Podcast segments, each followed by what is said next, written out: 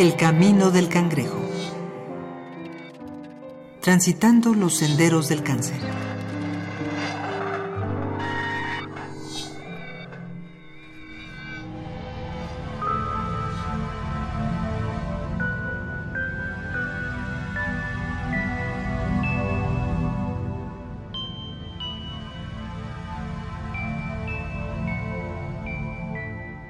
El sistema endocrino o sistema de glándulas de secreción interna es un conjunto de órganos y tejidos que segregan todos los tipos de hormonas del cuerpo. En su modo de comunicarse es similar al sistema nervioso, pero en lugar de utilizar impulsos eléctricos a distancia, funciona exclusivamente por medio de sustancias a modo de señales químicas. Viviana Valverde. Resulta que entonces está viendo un programa de televisión ella se llama Buen Día, es un tipo aquí ver como ver hoy, por ejemplo, es un programa pues de revista matutina y este están hablando de los problemas eh, de tiroides que pueden tener las personas en la época de adolescencia, que pueden desarrollar. Entonces ahí fue donde mi mamá dijo, ah, esta tal vez tiene problemas de tiroides porque pues sí, por eso se engorda. Eh, pues en la familia habían varios que habían tenido ciertos hipotiroidismo, hipertiroidismo, óseo, que son diferentes enfermedades de la tiroides. Entonces me lleva donde un endocrinólogo. Y ahí es donde el endocrinólogo dice, bueno, vamos a descartar que tenga un problema en la tiroides. Y entonces pues llegó, me hizo el ultrasonido, en ese momento ahí tenía todo, me hizo el ultrasonido y ahí eh, descubrió que tenía un tumor en la tiroides.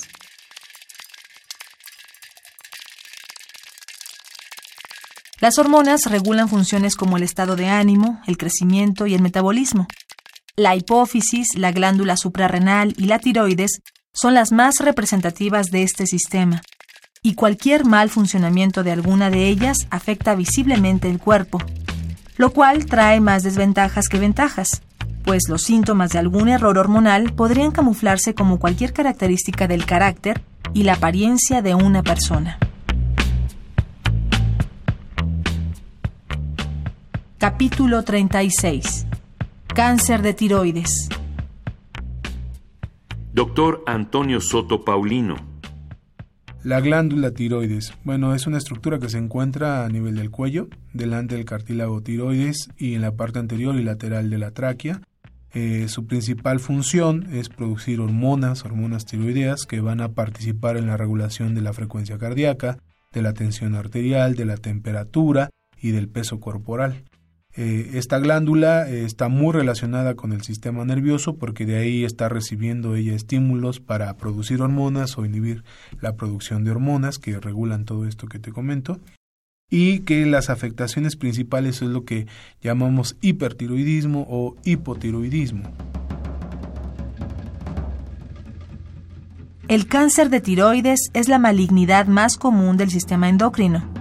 Si clasificamos las neoplasias de acuerdo a sus características patológicas, estas se clasifican en cuatro tipos: linfoma, carcinoma indiferenciado, carcinoma medular y carcinomas diferenciados, los cuales incluyen carcinoma papilar, carcinoma folicular y carcinoma de células de Hortel.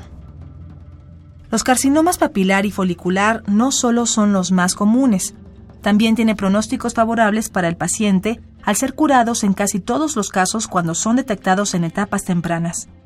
Por el contrario, los tumores no diferenciados tienen muy mala respuesta al tratamiento, además de presentar comportamientos muy agresivos para el organismo.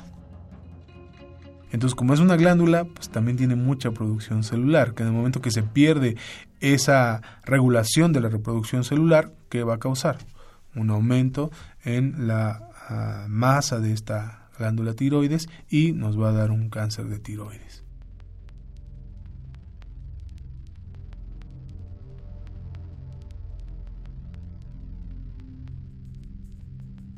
El cáncer de tiroides se ha asociado a diversas causas externas que, si bien no son situaciones cotidianas, han resultado generalmente en casos confirmados de la enfermedad. La radiación es la principal de ellas, ya sea por exposición a accidentes de plantas nucleares o por recibir radioterapia en el cuello principalmente durante la niñez. De igual manera, el mismo cáncer tiroideo en otros miembros de la familia como antecedente debe ser considerado también un factor de riesgo. Otras fuentes, como el Instituto Nacional de Cáncer en España, consideran factores de riesgo el tener entre 25 y 65 años de edad, ser mujer, tener antecedentes de bocio, es decir, agrandamiento de la tiroides, y ser de raza asiática. Por supuesto, es necesario recordar que los factores de riesgo no deben ser considerados síntomas irrefutables. Pero ante cualquier duda, lo más correcto debe ser consultar al endocrinólogo, pues siempre podría tratarse de otra afección menos severa que se esté comportando de manera similar al cáncer.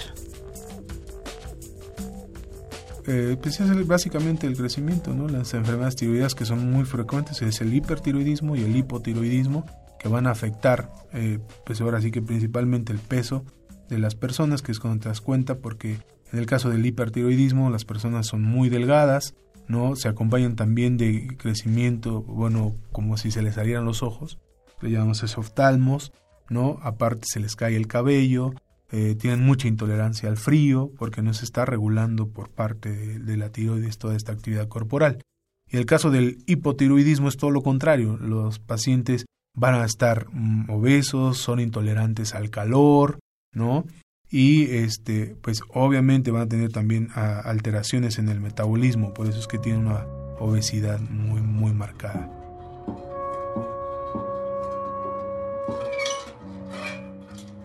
Entonces, pero fue realmente una casualidad porque el engordarse no es un síntoma de cáncer de tiroides, realmente. O sea, a menos de que ya te haya destruido, o sea, no, es que no, no es un síntoma de este tipo de cáncer. Entonces fue como una casualidad, pero vino a partir de un cambio que mi mamá vio en el cuerpo, que eso es como lo más importante. O sea, si estás viendo un cambio en tu cuerpo y sabes, conoces tu cuerpo y te das cuenta que pues es algo que, que no es normal, este, pues decía, hay que ir, hay que ir al doctor y pues así fue como yo descubrí que, que tenía cáncer, o sea, pues después de eso fue la, la biopsia, este, todo el proceso y pues ahí.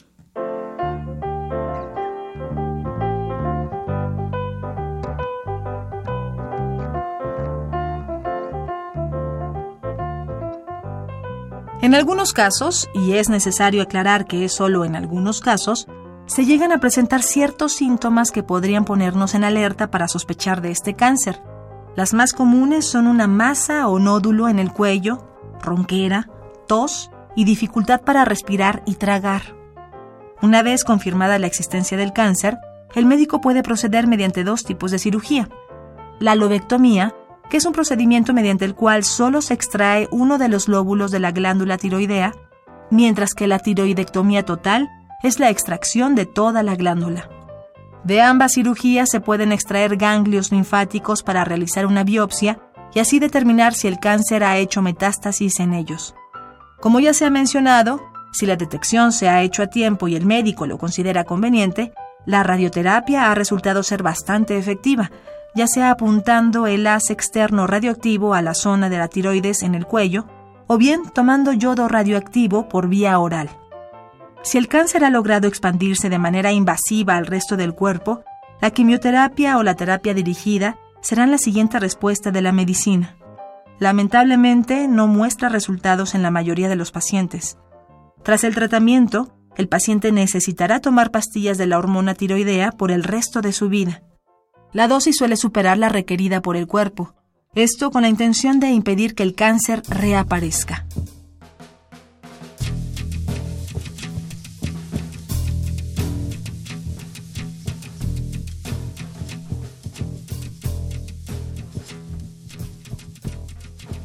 Si podemos concluir algo de los últimos capítulos de esta serie que ha buscado desglosar cómo logra un padecimiento atacar a tantos órganos en el cuerpo y de manera tan diversa, sería que la prevención no siempre evita la sorpresa.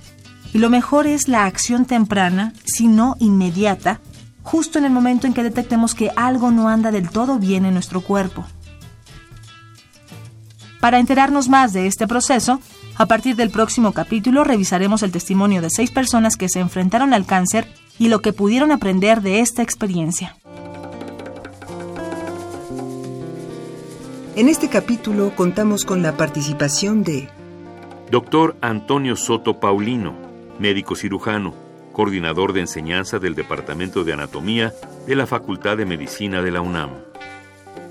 Y el testimonio de Viviana Valverde, El Camino del Cangrejo es una producción original de Radio UNAM. Voz María Sandoval. Guión Mario Conde.